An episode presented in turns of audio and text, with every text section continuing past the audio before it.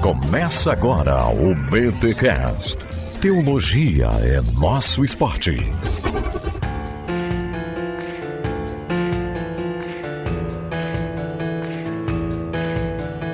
Muito bem, muito bem, muito bem. Começa mais um BT Cash de número 501. Eu sou Rodrigo Bibo e nunca entrei em transe. Mas já tive experiências estáticas. Boa. Eu sou Gutierrez Siqueira e deixa o menino rodar. Ai, ai. Só quem frequenta meme entendeu a referência. Eu sou Alcino Júnior e quero me embriagar do Espírito Santo. Eita. Bem, eu me chamo Guilherme Nunes e eu acho que transe nem sempre é ruim, né? Pode ter algum transe bom aí por aí. Que que é isso, irmão? Meu Deus. Transe. Será que... Transe. Será que tem algum... Meu Deus, eu, eu, eu, não quero, eu não quero entender essa entrada do Guilherme Nunes. então, gente, é isso. Esse BTcast que chega até vocês graças a Thomas Nelson Brasil e hoje vamos falar aqui sobre experiências espirituais com foco em transe, experiências estáticas e claro, vamos falar um pouquinho sobre o nabiísmo, esse movimento profético de Israel. E tô com esse time aqui show de bola, Gutierrez Siqueira, Alcino, aqui gravando em loco. Tive que mexer em todo equipamento aqui para que Guilherme Nunes gravasse em loco aqui nos estúdios da Bibotalk Produções. Eu falo desse jeito, a galera acha que é um baita estúdio, né? Não, é, mas é pra gravar aqui, é uma mesa com microfone, não tem nada demais, né? O pessoal já imagina aquela mesa do Flow ou, ou aquele estúdio bacana de inteligência limitada. Não, a gente tá meio, tá meio longe ainda desse rolê. Mas a gente tenta e tá aqui produzindo podcast raiz, podcast bacana e 12 anos de história. Gente, vamos lá então conversar sobre esse assunto, mas antes, é claro, vamos para os nossos recados paroquiais.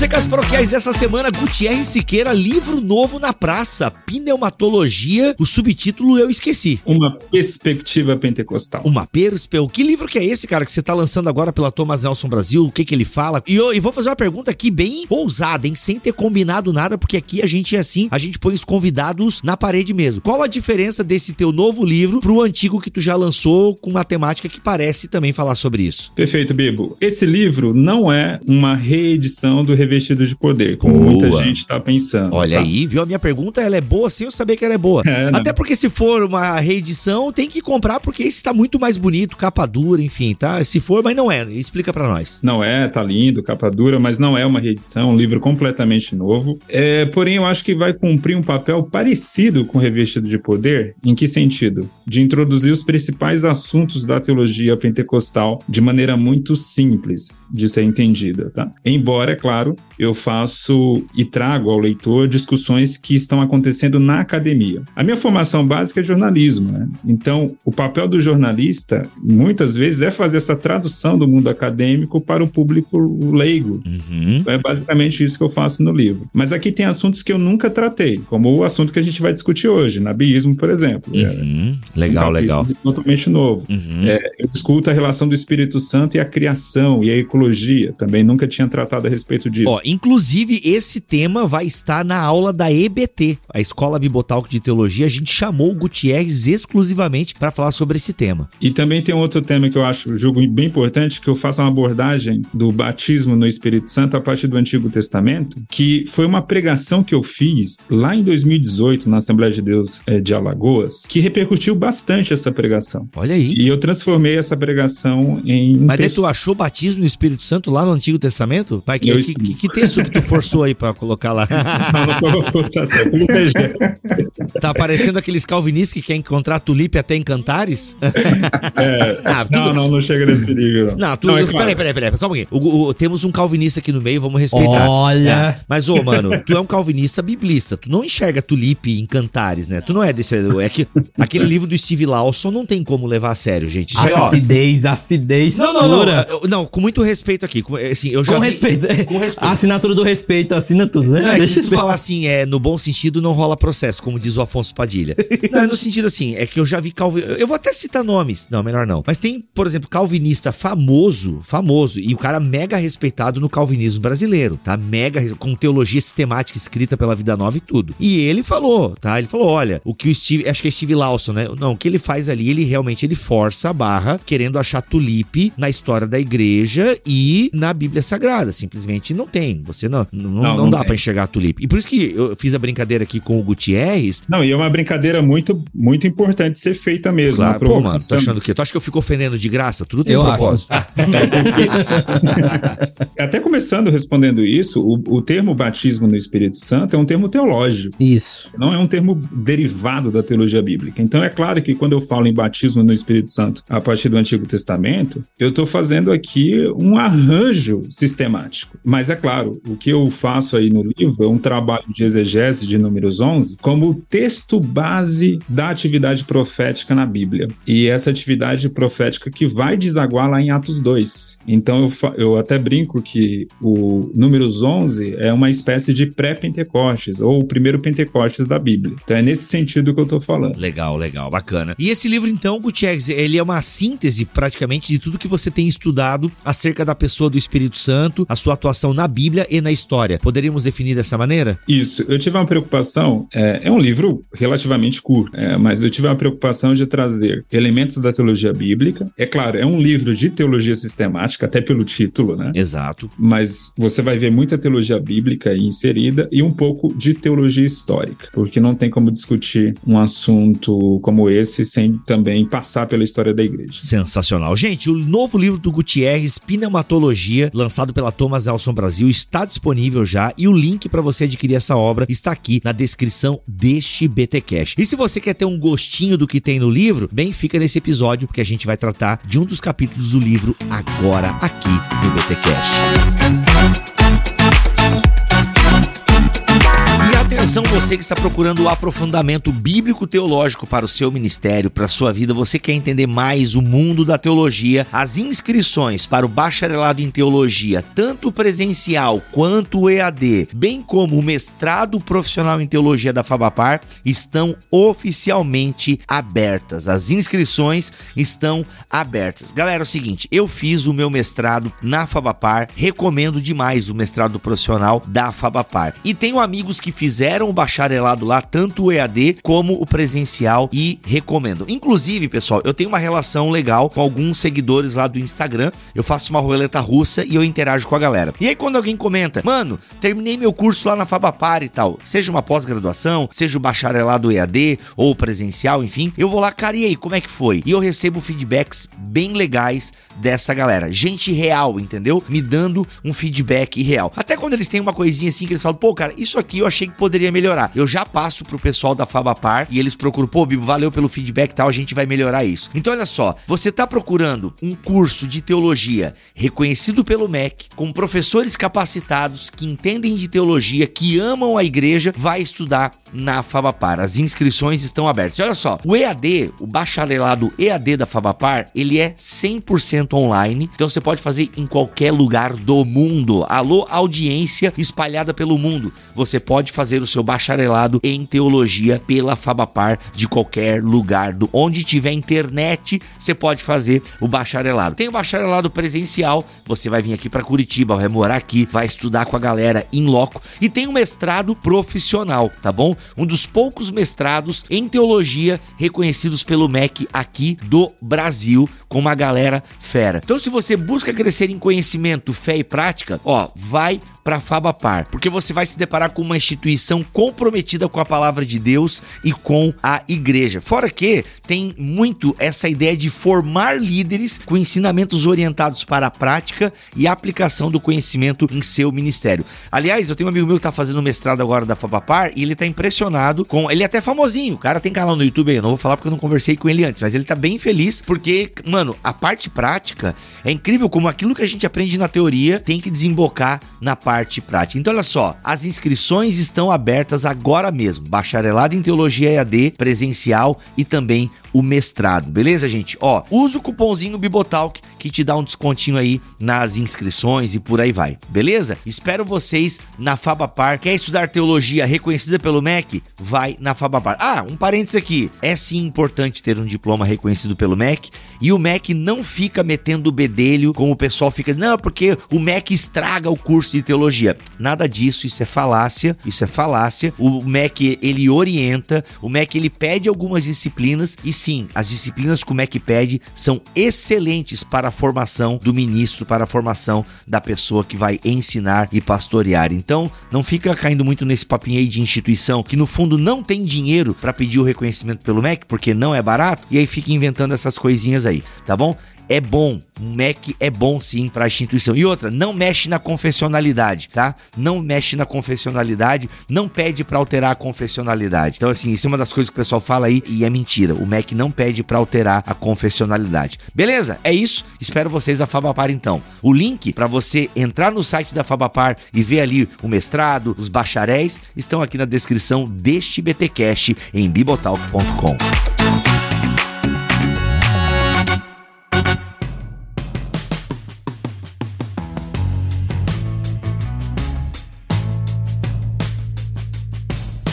lá, meus amigos, estamos aqui para falar sobre transe, sobre. Eu quero, depois que o Guilherme Nunes explique aquela entrada que ficou muito estranha, tá? Eu quero entender, mas enfim, o Nunes quer ficar por último, que quer entender aqui um pouquinho a pegada do Gutierrez. Só lembrando que o Guilherme Nunes caiu de paraquedas nessa gravação, porque ele não estava escalado. E quando eu fui falar do tema para ele, a gente começou a conversar sobre o.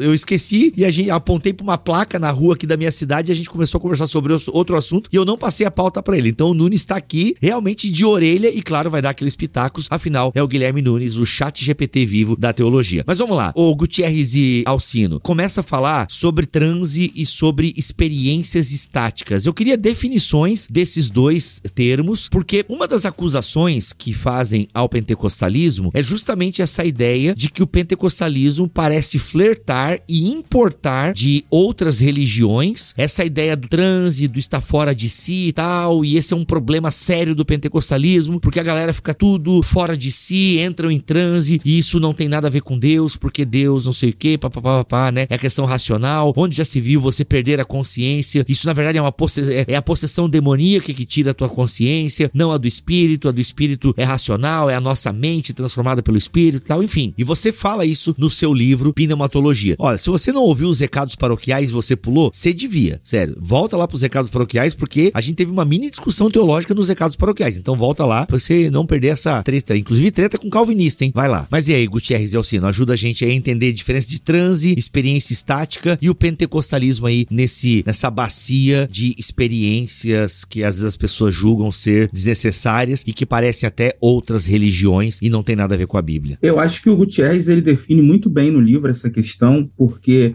na verdade, o, o êxtase é uma experiência que a própria, a própria raiz da palavra êxtase significa sair do lugar. Então, durante o êxtase, você tem uma experiência ali onde você se afasta um pouco da realidade à sua volta, mas não perde a consciência. Tá? Então, no êxtase, você se mantém consciente, se distancia de objetos ao seu redor, do ambiente ao seu redor, mas você está consciente, você está tendo ali uma experiência de deslumbramento, de deslocamento, mas você está consciente, enquanto no transe você realmente fica, você perde a consciência de onde você está, do que está acontecendo ao seu redor. Então, essa é uma diferença que a gente pode pontuar, claro que o, o Gutierrez ele pode aprofundar mais esse conceito, mas eu acho que um ponto que marca a diferença entre êxtase e transe é justamente a questão de que no êxtase você durante uma experiência estática, você não perde a consciência, você não perde o controle da situação em momento nenhum, diferente do que acontece no trânsito. Perfeito, o Alcine definiu muito bem. É importante também pontuar que quando a gente olha do lado de fora, se a gente está observando alguém em êxtase ou alguém em transe, a diferença estética é praticamente inexistente. É muito difícil você olhar e ver, ah, aquela pessoa está com transe ou aquela pessoa está com, com êxtase. Se a baga do olho tá branca, é transe, né?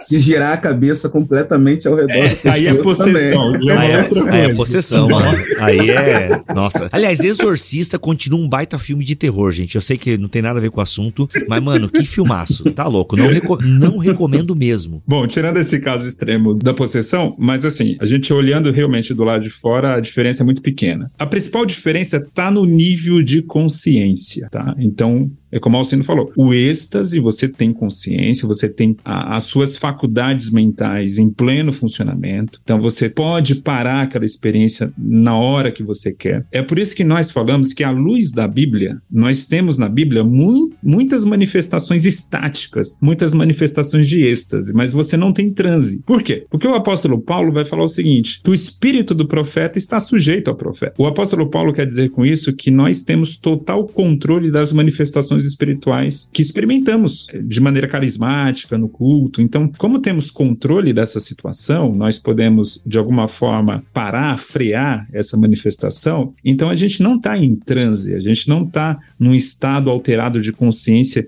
de um nível tão alto, tão absurdo, que a gente simplesmente nem lembra o que aconteceu. Porque tem casos de transe que a pessoa passa por uma experiência tão intensa que ela até esquece o que ela, o que ela passou, né? Não é o caso do, do êxtase. E aí você provocou lá no início da fala, oh, mas isso não é muito parecido com outras religiões e outras manifestações de fé? É, é parecido mesmo. Por quê? Porque a raiz disso tudo é um estado emocional. Então, como estado emocional, não é algo exclusivo do cristianismo, do judaísmo, isso pode estar presente, inclusive não é nem exclusivo da religião. Porque a gente pode entrar em estados de transe ou de êxtase ou seja, só recapitulando a diferença da consciência, a gente pode entrar num estado assim, inclusive em manifestações do esporte ou de uma paixão muito intensa, né? Pessoas podem entrar nesse estado alterado de consciência dessa forma. Então, o que eu quero pontuar, Bibo, que de fato há semelhanças nas religiões em relação a isso. A questão é qual é a motivação que está me levando até essa manifestação? Quem é que está me levando até essa manifestação? Se é uma operação do Espírito Santo, se é uma obra do Espírito Santo, se é algo da minha própria carne, da minha própria vontade, ou se até, em alguns casos bem extremos, até mesmo uma atividade é, demoníaca. Né? Mas basicamente a diferença é a consciência. Eu acho muito importante a gente pontuar mais uma vez essa questão de que o êxtase não está ligado a uma perda de consciência, porque é importante que os ouvintes entendam que quando os pentecostais, quando teólogos pentecostais falam de experiências estáticas, eles não estão falando de uma experiência que nos leva a uma inconsciência, a uma perda de consciência ou até mesmo a um delírio. O delírio ele já está no campo do transe. E isso precisa ficar muito claro. Quando nós falamos de experiência, de experiência estática, de êxtase, nós estamos falando de uma experiência em que a consciência do sujeito que está passando pela experiência, ela permanece inalterada. E outra diferença importante é a questão da memória, porque o êxtase produz memória. Você vê, o apóstolo Paulo, ele passa por uma experiência de êxtase bem intensa e ele fala que ele tem ali o arrebatamento de espírito, ele vai até o terceiro céu. Ele diz até, né, se no corpo ou fora do corpo eu não sei. Então ali ele tem uma dificuldade de saber a questão espacial, que é típico do êxtase e também do transe. Só que Paulo tem plena consciência daquilo que ele passou e daquilo que ele ouviu, das revelações revelações que ele ouviu. Então, o êxtase tem isso. E a característica principal do transe é o esquecimento. O transe está mais na, na categoria da experiência pela experiência, não na mensagem, não na revelação a ser passada, por exemplo. Uhum. Ô, Gutierrez, o teu livro, se não me falha a memória, tu até explica também o agente do transe e do êxtase. Não tem uma diferença aí também? É porque, por exemplo, na Bíblia Sagrada, o êxtase ele tá ligado a uma ação do espírito no indivíduo. E em muitas outras religiões e tal, enfim, você tem um elemento, às vezes, externo, mas não espiritual, mas o uso de algum é, alucinógeno, alguma planta,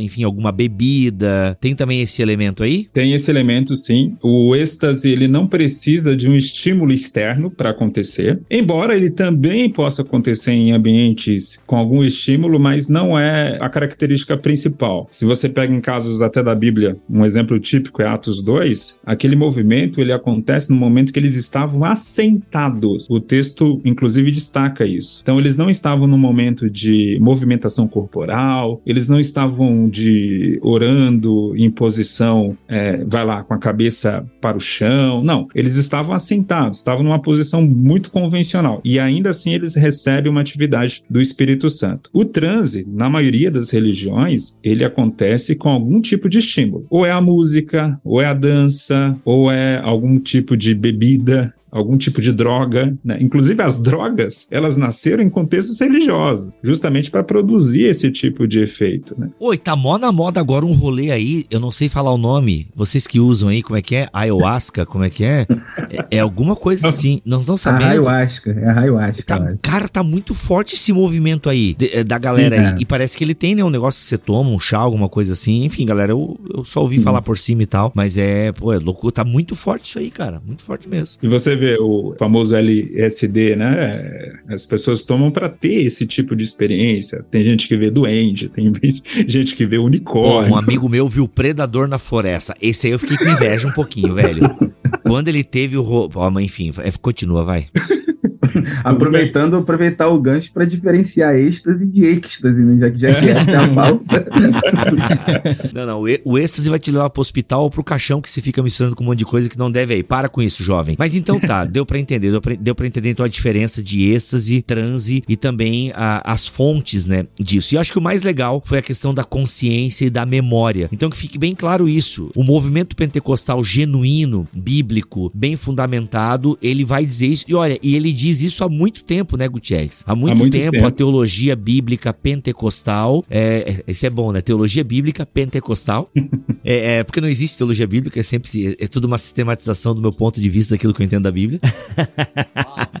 então, assim, é, a teologia pentecostal, ela, é- ela há tempos já fala sobre isso, né? De, de ter uma consciência, de ter memória. Cara, isso pra mim é bem fundamental pra gente colocar, assim, ah, realmente estacas e pavimentar esse assunto. Nunes, quer dar algum pitaco? Eu sei que você caiu de paraquedas aqui, mas você é um cara que, né, entende aí, enfim, né? Já teve, experi já teve experiências estáticas? Olha aí, aí sim, hein? Que que é isso? É, eu acho que todas as vezes que a gente tem uma antropologia muito reduzida, uma forma de entender o homem reduzida, a nossa forma de entender as nossas, a nossa relação com o espírito também vai- ser reduzida. Então, o que, que eu quero dizer com isso? Acho que o Gutierrez tocou num ponto importantíssimo. Muitas vezes, dentro de uma experiência, as reações emocionais da pessoa pode levar ela a sair de si, mas não por conta da experiência em si, mas por conta da relação dele como humano com aquela experiência que muitas vezes ele não vai saber lidar direito com aquilo. E aí pode entrar num estágio de descontrole, vamos dizer assim. Mas não tanto pela experiência que levaria a um êxtase, né? Um- uma ideia de você ter uma experiência sobrenatural com Deus acima do nível normal do, do humano e tal. Mas pode levar ao que eu diria um transe entre aspas. Uma, uma- foi uma reação errada da pessoa. Foi uma reação de que de repente a pessoa caiu, mas não caiu inconsciente, vamos dizer assim, por conta da experiência em si, mas por conta da reação emocional da pessoa àquela experiência. E de repente, a gente tem mania de negar a experiência espiritual de uma pessoa porque ela reagiu mal àquilo. Toda vez que uma pessoa tem algum tipo de experiência que a gente diz, olha, isso não pode ser de Deus. Por quê? Porque a pessoa reagiu mal a determinada experiência com Deus? Não necessariamente. Então, assim, eu, eu- é interessante a gente pegar esse, esse lance do êxtase, porque nós temos um grande cara que é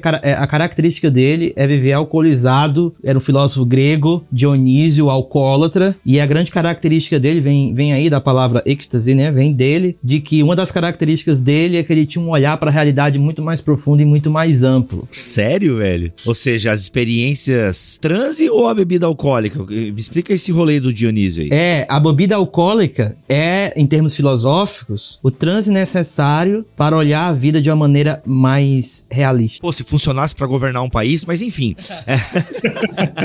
É, aí você vai ver o Dionísio, um cara extremamente é, irônico, ele é extremamente nonsense, ele, ele gosta de fazer piadinha com a, com a realidade, mas ele é o que mais percebe na Grécia os podres, as realidades erradas que estavam ali. A ideia por trás disso é de que no nível humano, nem sempre a pessoa vai conseguir perceber certas realidades do seu próprio nível. E aí é necessário livrar-se desse nível para poder em outro nível olhar para baixo e perceber, agora eu posso fazer essa avaliação da minha realidade. Então tem esse- certas experiências espirituais que são necessárias, um certo êxtase, para nos levar até uma nova realidade de nós mesmos, da nossa igreja, da, da nossa missão ao redor, e não necessariamente algo negativo. Cito o exemplo de Paulo em 2 Coríntios capítulo 12, a sua experiência ao terceiro céu e a sua volta do terceiro céu é um entendimento renovado da sua fraqueza. Isso dá a ele uma amplitude. assim. Caraca, caraca, muito bom. Ele não desce só com a experiência em si, ele desce com um olhar diferente para experiência humana dele. Ele não fica lá. A experiência humana de fraqueza ganha um novo significado para ele por conta de tudo. Né? E antes do Alcino falar, porque ele levantou a mão aqui, mas eu, eu preciso fa falar que isso lembra muito até, e a gente vai falar daqui a pouco sobre a questão profética, né? E o profeta é alguém que tem um encontro com Deus, uma experiência estática com Deus, mas que o leva para a realidade. E, inclusive o Miroslav Wolf, teólogo pentecostal, se não me falha a memória, fala sobre isso. E, e isso é fantástico, cara, porque justamente a experiência estática me ajuda a viver na realidade e a entender e discernir a realidade. Muito bom. Fala aí, Alcino. Eu só queria fazer duas observações, aproveitando o gancho do que o Guilherme falou do Dionísio. Quando eu falei na introdução sobre ficar embriagado pelo espírito, é uma coisa até que o Gutierrez fala aqui no livro,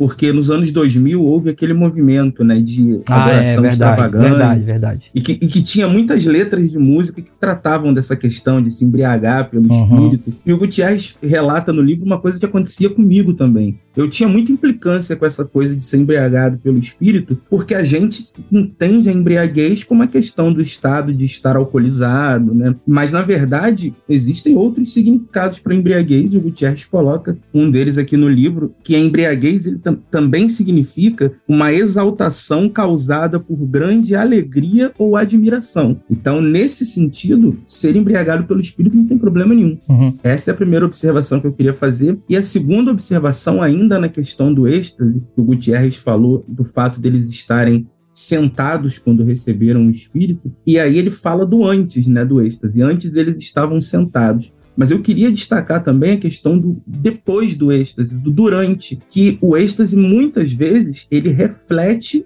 no corpo daquele que está sofrendo êxtase. E isso é importante porque às vezes as pessoas olham para um culto pentecostal e elas muitas vezes, principalmente os mais tradicionais, né, eles têm, eles têm muito estranhamento com o fato das pessoas terem expressões corporais. Então levanta a mão, bate palma, tem gente que roda, enfim. Mas o êxtase ele traz a, a dimensão corporal da espiritualidade. E não há problema nenhum em você cultuar com o seu corpo. Uau, é. sempre deixando claro que essas pessoas estão fazendo isso consciente do que elas estão fazendo. Eles estão fazendo de forma consciente. Mas é importante a gente pontuar que não tem problema nenhum a pessoa cultuar com o corpo dela também, exteriorizar a espiritualidade dela de maneira corporal. Esse livro, ele, quem escreve o prefácio é um amigo meu chamado André Quirino, ele até usa uma expressão. É, esse livro é um amadurecimento do Gutierrez. Uhum. E eu concordo com a provocação dele, porque eu não escreveria o que eu escrevi há 10 anos atrás. É, uhum. Eu tinha uma visão muito mais crítica da experiência, tá? Nesse sentido. Com o passar do tempo, a gente vai amadurecendo e a gente vai vendo que a experiência é uma manifestação, experiência emocional, estou falando aqui, experiência emocional intensa, choro, dança, gritos. Nem tudo pode ser jogado como meramente emocionalismo vazio, não. Ah, tem, tem substância aí também. Tem algo a ser considerado aí. Por que, que eu falo isso? A nossa tradição protestante, e o pentecostalismo, ironicamente, nasce na tradição protestante, ela é extremamente racionalista. E isso é um ponto que a gente sempre está destacando aqui no Bibotalk, porque é, é um fato. E essa tradição racionalista, ela tem uma desconfiança muito grande da experiência religiosa. E a experiência religiosa é uma forma de conhecimento também. Talvez não seja o melhor tipo de conhecimento ou o conhecimento mais equilibrado, digamos assim, ou mais sistematizado? Obviamente que não. Esse é o papel das letras da palavra. Mas é sim também um tipo de conhecimento. Eu posso falar por mim porque eu escrevi algo que eu vivi. Então, assim, a experiência de êxtase foi algo que eu vivi. Eu tive uma experiência certa vez adolescente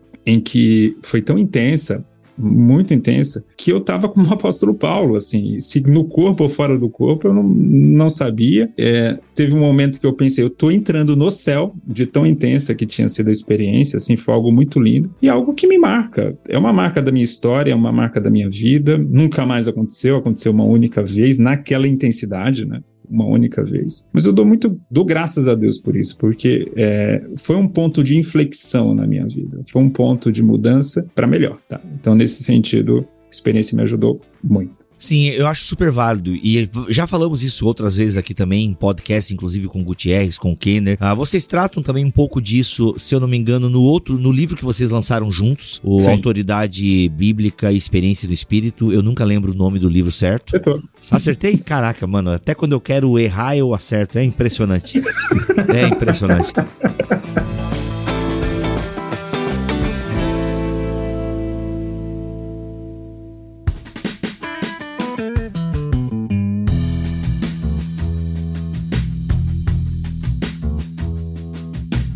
Mas a experiência é algo muito importante, porque esse negócio assim, ah, isso é puro emocionalismo. Cara, o que, que seria puro emocionalismo? E se for, eu não vejo problema. Claro que existe o emocionalismo infantil, bobo, infundado, mas, cara, as Imaturo. emoções fazem parte. É, imaturo. As emoções fazem parte de quem nós somos como seres humanos, entende? E sim, de fato, o ser humano experimenta coisas emocionais. Se você, pra quem gosta de futebol, cara, se você tá numa mega partida, numa final de campeonato, seu time, aquela disputa por pênalti, mano, o seu corpo reage àquilo, o seu estômago, as suas entranhas, sabe? É, eu lembro uma vez, eu tive muitas experiências assim, de níveis pequenos, mas muito constantes no meu tempo de juventude pentecostal. Muitas vigílias e tal. Então, de fato, assim, muita presença de Deus, choro, línguas, ah, era muito comum, assim. E, e tinha, e acontecia com uma certa frequência, assim, pelo menos uma vez por mês, enfim, duas, dependendo da vigília que a gente ia. Acontecia, era muito legal e isso me fortaleceu bastante na fé. E eu lembro que uma vez, vendo o filme do Gladiador, eu tive uma experiência parecida. Uhum. E aquilo na época, tem uma cena do Gladiador, não sei se vocês vão lembrar, é quando eles estão no Coliseu. Mano, aquela cena no Coliseu pra mim, na hora que entra aquela guarda romana assim, pô, e a galera, e ele se organizando, mano, aquilo me deixou, eu entrei assim, eu me emocionei demais assim, e a forma com que eu me emocionei, eu quase falei em línguas vendo o filme, entendeu? Aí você pode pensar, cara, viu, isso é dedução, isso já é uma influência e tal. Não, cara, porque eu sou um ser humano e as minhas emoções e eu recebo estímulos, entendeu? A diferença é de onde tá vindo o estímulo.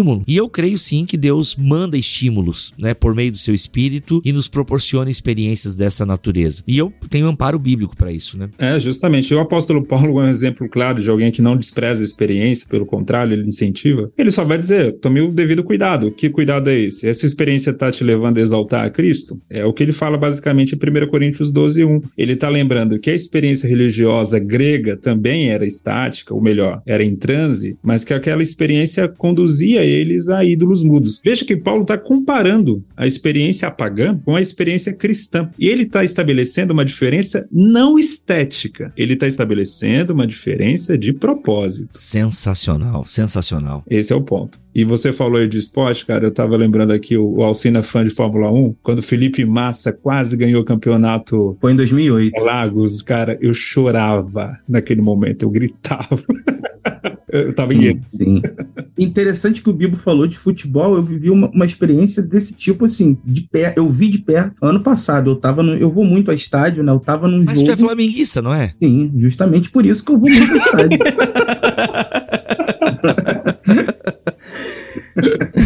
e aí, eu tava num jogo decisivo ano passado, uma final entre Flamengo e Corinthians. O jogo foi pros pênaltis e um cara do meu lado na arquibancada infartou na hora da, da decisão Caraca, maluco, sério? E quem ganhou esse, esse jogo? Flamengo, claro. Sério? Olha aí, aí ó, corintianos, peguem essa. E aí o que eu queria falar também, a questão da emoção, né, que o Gutierrez falou, de, de trazer a emoção. Uma coisa também que é muito importante no pentecostalismo e que ele fala no livro de maneira mais indireta, mas ele fala também é o seguinte: além de dar a importância para a emoção, que ela tem o seu lugar na nossa experiência é, espiritual, a emoção também no contexto pentecostal possui uma importância litúrgica muito grande, porque no movimento pentecostal você vê as emoções sendo trazidas para a liturgia do culto, e isso enriquece muito a experiência espiritual daqueles que estão é, vivenciando aquele momento. Perfeito. E tem outro elemento que eu discuto também, que a, a experiência do êxtase, ele também tem uma ligação antropológica, sociológica. Em que sentido? Eu gosto de comparar a experiência pentecostal com a experiência carismática. Por que, que a experiência pentecostal ela parece um tanto mais exagerada, mais, digamos assim, extravagante do que os carismáticos. Porque o movimento carismático basicamente nasceu na classe média. A classe média, ela tem manifestações por uma educação burguesa, digamos assim, mais comedida. E até a sua manifestação espiritual é mais comedida. Pode comparar um culto carismático com um culto pentecostal, o público é totalmente diferente. Até mesmo no contexto pentecostal, se você pegar a igreja em localidades diferentes, na muito. sede, na sede, a galera ali. É. Sim. o que, que isso prova? Que a experiência não é legítima? Não. Mostra que a experiência também se adapta ao ambiente e que ela tem um caráter contagiante. Outro ponto que eu levanto aí também. Isso está na Bíblia. os caras vão prender Davi, ele está na escola de profetas de Samuel, eles chegam perto e eles são tomados pelo Espírito Santo. E aquilo vira um frenesi absurdo ali. Esse caráter de. não seria imitação, mas de alguma forma de contaminação, não estou achando uma palavra adequada aqui, mas que pega um grupo, digamos assim, é algo que está muito presente na Bíblia e na experiência. Contágio, Esse né? contágio, eu ia falar contágio. Isso, exato. Um contágio. Está muito presente. Quem faz parte de uma comunidade pentecostal já viu isso muitas vezes acontecer. Um, dois, três irmãos começam a se manifestar em línguas, de repente toda a congregação ali é tomada, né? Mano, é só o playback falhar, cara. Pronto. Tem sempre aquele irmãozinho que, que puxa, né? Que ajuda o pregador. Cara, pelo amor de Deus mas, mas, esse é mais caricato, o pessoal não segue. Agora, quando vai dois, três, assim, que não estão todo dia fazendo isso, uhum, aí, cara, uhum. aí o fogo cai.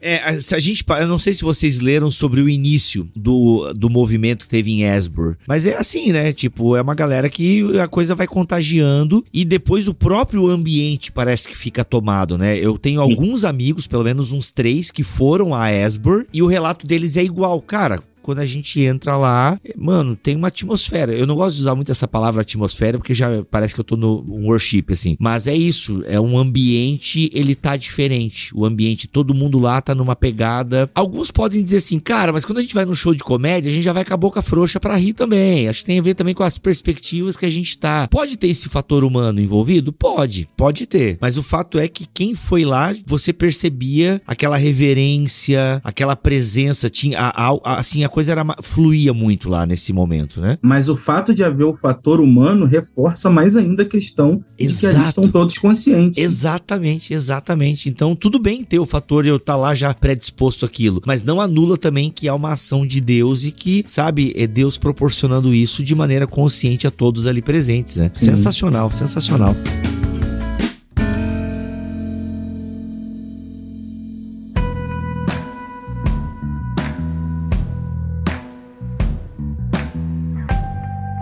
Gente, eu tô sentindo o seguinte: é, vamos falar sobre nabismo? Acho que nem cabe, hein? Acho que vamos encerrar por aqui, ou vamos ficar nas experiências. Conta pra gente aí, Guilherme, a sua experiência. Ou não pode? Ah, foi no terceiro céu, certo? É, não, claro. não, vocês falando aí, vocês falando essas coisas, eu lembrei de uma estátua de Bernini, onde ele, ele, onde ele esculta a Santa Teresa, assim, eu acho que é ela. E aí o nome daquela estátua, daquela pintura é êxtase. E a ideia é de que existe um anjo assim, quase que tocando ela, né? E a ideia de sair de si não é simplesmente ter um lance da consciência, mas é o lance de que o meu corpo adquire uma nova função. Então a ideia do sair de si é que meu corpo agora tem uma nova função de não mais se comunicar com o material, mas se comunicar com o sagrado, com o não tocável. E aí é natural que toda experiência com Deus envolva o homem por completo. E aí envolve a experiência corporal. Por quê? Porque eu tô fora de si? Não, porque o meu corpo está agora num novo ambiente, num ambiente espiritual, e para ele é um ambiente estranho, é um ambiente de êxtase, fora de si, fora do lugar apropriado dele. E aí é natural que certas coisas aconteçam e a gente não entenda, né? Eu lembro que na minha conversão foi algo assim muito forte, porque na minha casa, meus pais não me consideravam cristão. Então eu nasci numa casa que era de cristão, mas eles entendiam que eu tinha que aceitar Cristo mesmo, chegar um momento da minha vida, né? E aí uma vez o meu pai estava pregando e eu lembro que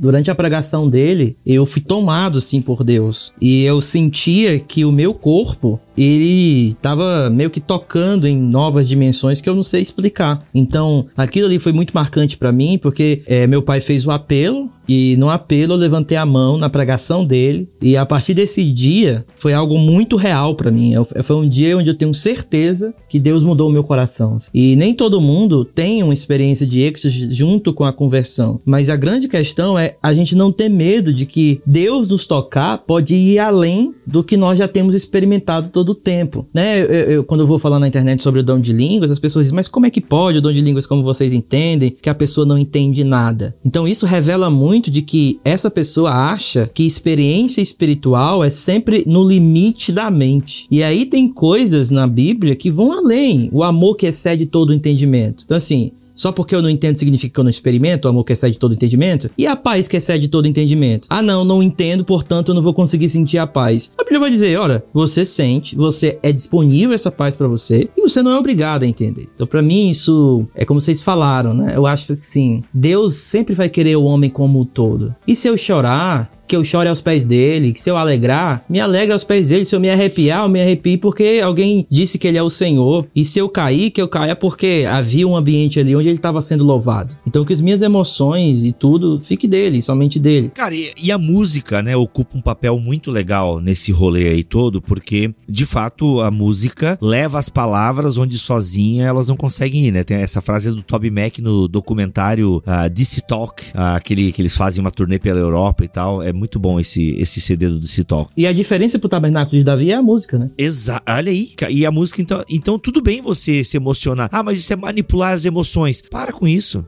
Para de ficar é, querendo racionalizar esse, esse momento. Ah, mas é manipulação. Cara, e tudo bem então? Se, se tu quer encarar como uma, uma, manipulação, ela é a manipulação do bem. Eu não, eu não acho que a palavra manipulação seja adequada, não concordo com a aplicação dela, mas é muito importante isso. As músicas têm, e, e existem boas músicas músicas. É, por exemplo, Isaías 53, 63, 53, eu nunca sei, Isaías, serve só pra... 53. 53. Meu irmão, Isaías 53 do, do Projeto Sola, pô, já me levou a momentos muito legais de reflexão, de choro. Pô, inclusive, eu tava vendo uma série agora na Netflix e tem um episódio que o cara vai na igreja e eles começam a cantar aquela música. Ó, oh, venha ao altar, aos braços do eterno Deus. Eu não sei se a música é essa. Cara, eu me emocionei vendo ali, cara, porque o personagem é tocado também pela música e tal. E é claro que isso, é, mas isso aí não define caráter. Mas, mas mano, mas naquele momento é importante e, e pode e, con contribuir futuramente e tal. E a gente precisa se abrir. E eu penso, e assim, ó, eu acho que não é obrigatório, mas se você nunca teve uma experiência com Deus, ao ponto de você, sabe, é, é, sentir assim que o tempo parou, você sentir assim que perdeu um pouco o chão, de você não aguentar em pé e você ter que dobrar o joelho ou você deitar mesmo, entendeu? Seria legal você conversar com Deus acerca disso aí, porque é, ó, é bacana, hein? É bacana. Não não, não é assim que eu tô dizendo pra você experimentar um bagulho.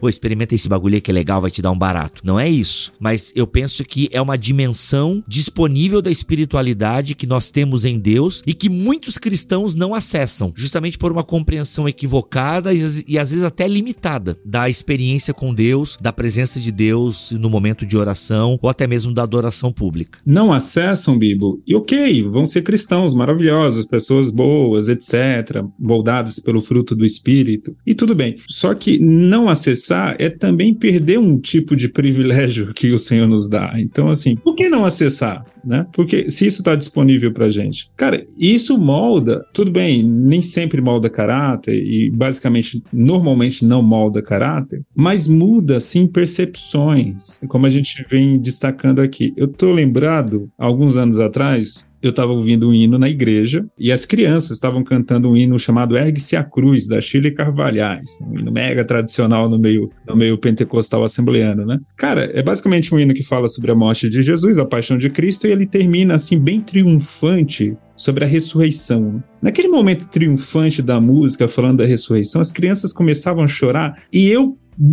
me derramei de lágrimas assim, porque foi uma coisa tão linda. Quando eu lembro dessa experiência e eu vou ler um livro mega acadêmico discutindo a ressurreição de Jesus numa perspectiva histórica, não sei o quê, às vezes essa discussão para mim não faz nenhum sentido.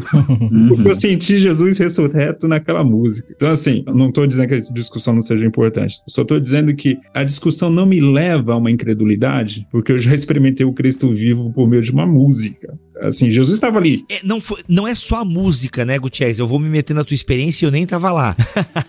é no sentido que não é só a música, é um contexto comunitário de adoração, sim, sabe? Sim, você vê tanta paixão envolvida ali Exato. nas crianças falando da ressurreição. É a questão corpórea, né? E, o muito legal de um ambiente carismático pentecostal é que, e, e, e, aqui não é uma crítica, tá, gente? A ambientes que não sejam dessa ordem, dessa natureza. Mas eu tô dizendo que é legal do movimento pentecostal e numa igreja carismática, enfim. Cara, é que você pode levantar a mão, chorar, você pode se prostrar e ninguém vai achar estranho, não vai ter uma quebra de protocolo litúrgico, entende? Alguém pode dizer, ah, mas a minha igreja tradicional isso também pode ser feito. Não, a gente sabe que pode ser feito. Mas muitas igrejas tradicionais, se alguém fala isso ou solta até um aleluia no meio do culto, a galera olha para trás para ver quem é que falou aquilo. Eu sei porque, ó, gente, a experiência de, é experiência aqui, tá? Já frequentei algumas igrejas tradicionais por muitos anos, principalmente no meu tempo de seminário, e é algo assim que por mais que não seja proibido, não é normal, entende? Eu quero deixar bem claro, eu não estou dizendo que igrejas tradicionais proíbam isso. Algumas igrejas vão proibir mesmo, né? Não, ninguém fala em línguas aqui nessa igreja. Algumas é proibida mesmo até por conta da sua pneumatologia. Mas não é comum você ter essa coisa assim, sabe? Essa, essa experiência corpórea e essa participação do corpo na liturgia e na adoração pública. Não tem, não é comum. Por mais que não seja proibido, não é comum. E para mim, uma das grandes questões positivas do movimento pentecostal e da adoração pentecostal pública é isso, é que é normal, você pode chorar, você pode berrar, você pode se prostrar, a galera se abraça ali e já começa a chorar, entendeu? O grupo já começa a orar. Existe uma fluidez do espírito que é sensacional, sensacional. E vai, vai lembrar também que essas experiências de êxtase não são exclusividades do movimento pentecostal na tradição cristã, inclusive, tá? A, a gente tem uma riquíssima tradição cristã mística que tem êxtase para dar e vender. E foram assim, se você pega Teresa d'Ávila, João da Cruz, vai ler o texto dessas pessoas. São textos riquíssimos de uma teologia muito rica, mas que basicamente é uma teologia da experiência.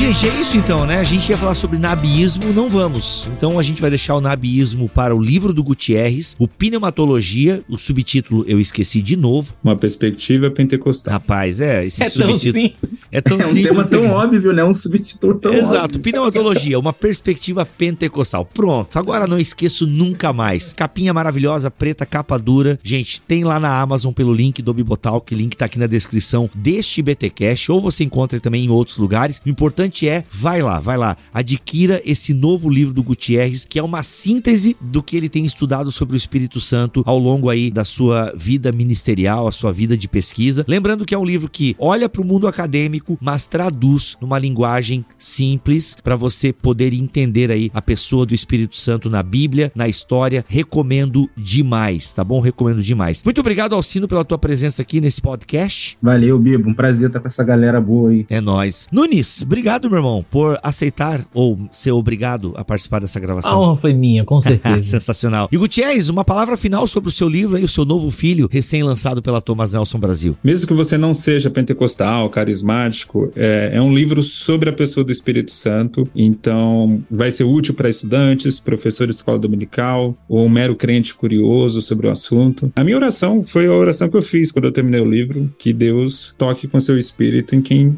vai ler esse livro. A minha ideia ideia não é meramente trazer conceitos teóricos, mas uma fome, uma sede pelo Espírito Santo. Muito bom, gente. Pneumatologia, uma perspectiva pentecostal já está disponível. Obrigado, Gutierrez. Parabéns mais uma vez por essa obra. Mas, Bibo, vocês falaram que iam falar do, do nabiísmo, movimento profético. Não vamos, não vamos. Vamos ficar devendo essa daí para vocês. Vai lá pro livro. Ou, atenção, você que é mantenedor do nosso ministério, em breve a gente pode gravar alguma coisa aí para vocês também. Ah, mas olha só, para dizer que a gente não entrega também conteúdo, a gente entrega muito conteúdo de graça, né? Para de reclamar que a gente, a gente entrega muito conteúdo. É, são 501 episódios gratuitos para vocês, ô, ô, reclamadores. Mas a gente tem uma confraria, tá? A gente tem uma confraria disponível no YouTube. São dois dias. Tu tá nessa confraria, Gutierrez? Sobre, sobre profetas? Não, não. Ué, quem que eu chamei então, se tu não tá?